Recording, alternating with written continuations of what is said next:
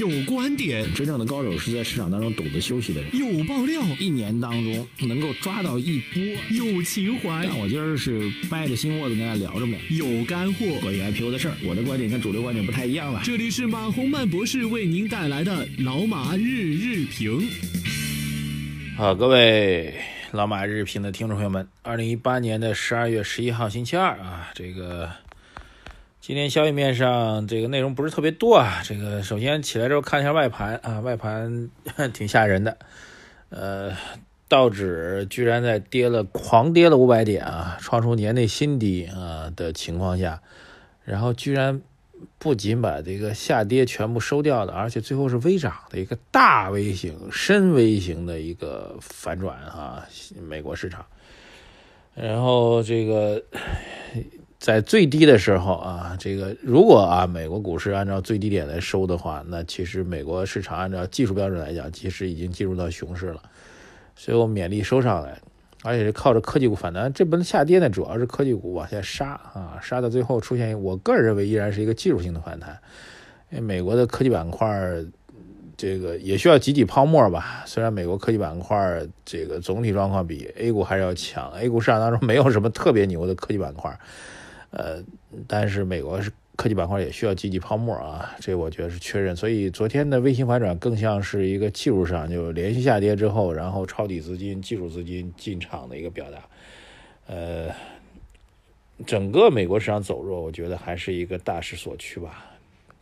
昨天比较有意思的事情呢，各位可能也看到了，就是高通啊，美国的高通起诉这个苹果，然后要求在中国。禁止销售部分 iPhone 的手机，这个事情挺有意思，因为这个专利官司啊，苹果跟高通打了官司，然后呢，这个因为专利争议的事儿吧，这高通呢告的美苹果，然后 倒有点这个怎么讲呢，就顺水人情啊。这个大家知道啊，这这个华为啊，最近在国外市场遇到很多的麻烦，加拿大的事情还没了。日本又宣布对中国的中兴和华为排除出了应该是政府采购的名单吧？中方又表达了我们的这个不同意见啊。正好的这个高通跟苹果两家公司在那儿掐，我们这边是做一顺水人情，应该是除了最新款的苹果手机之外，大量的苹果手机在中国被禁止销售了，这事儿挺有意思啊。然后提到苹果，这个。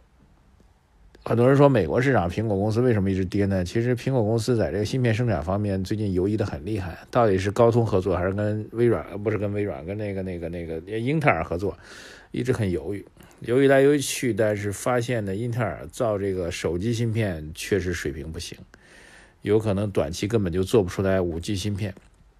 所以现在手机制造厂商啊，我昨天还录了一期节目，我正在讲这个手机制造厂商的这个这个事情。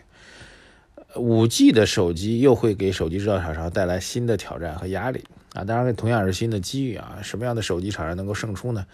苹果现在五 G 的芯片开发方面，因为过度的依赖英特尔，所以它的整个的推进速度可能会比较缓慢啊，有可能到二零二零年才能开发出五 G 的手机。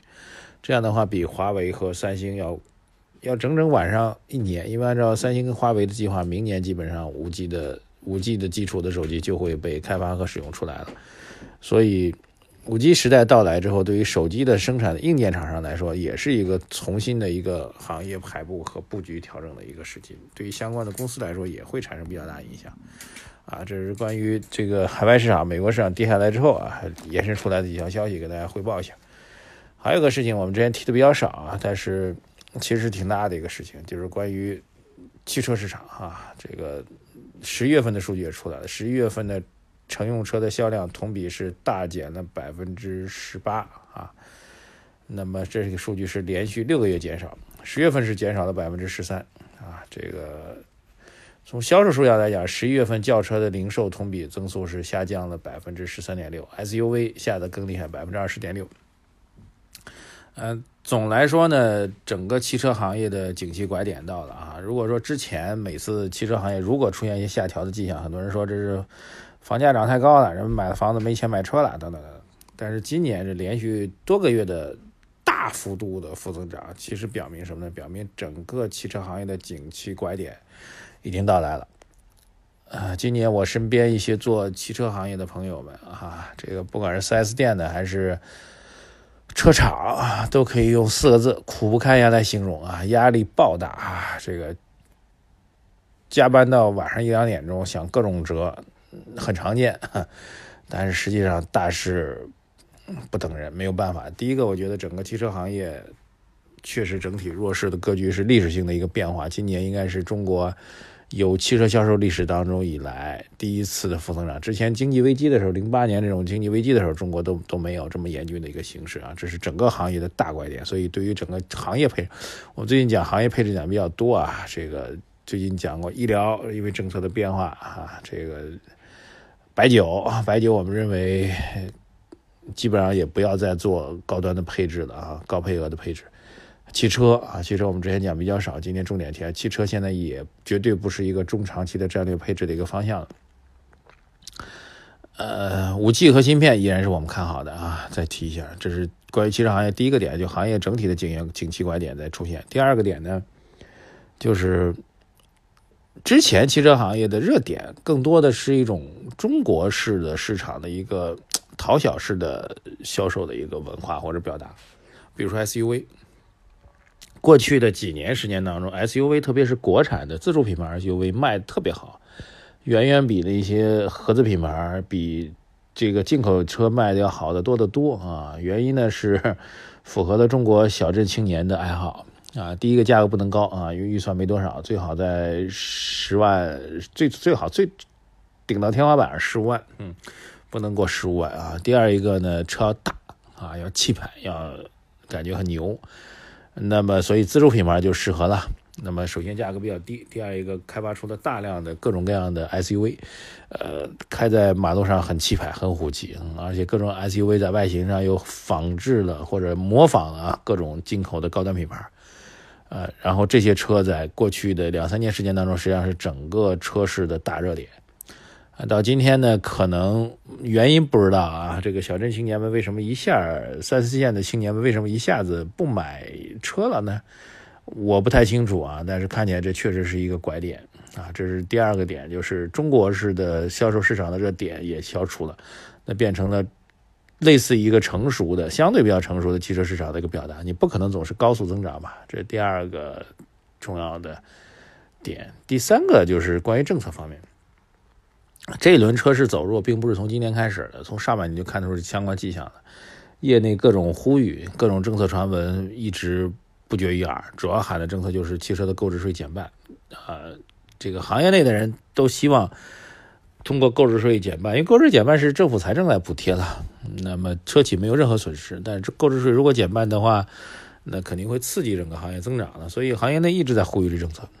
但一直到今天，各位应该知道，最终结果就压根儿没考虑这政策啊。应该财政部门压根儿没考虑政策，就从来没想过要通过购置税减半去刺激测试。这状况也有点超乎意料，所以市场当然反思一下，当年的减半政策让市汽车市场虚火。所以现在调控政策其实不只是车企啊，最近调的政策的话，就很多人在讲，那零八年那么多有看起来至少当年看起来有效的政策，什么家电下乡啊、汽车下乡啊、十大产业振兴计划，虽然有争议，当年是很有效。说为什么中国今年面对这个经济压力状况不像当年一样呢？我只能说确实跟当年不一样啊。至于为什么，这就是另外一个问题。但是你作为投资人来判断经济形势，只能知道它确实不一样。不一样之后呢，就是对于整个经济快速复苏的力度和预期，肯定就不会了。汽车市场又是同样一个表达吧。一句亮眼的话，由相宜本草特约播出。炒股心太累，下跌不害怕。相宜本草台润紧致安瓶原液，高浓度活性精华，每日新鲜，一次一支，密集护理，助你台润回来。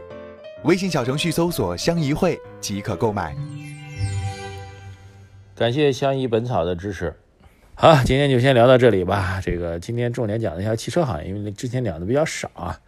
总之呢，很多行业从之前的稳定增长的行业，甚至是避险的行业，比如说白酒啊，这个我们讲的白酒、医药啊，反而变成了风险类行业啊。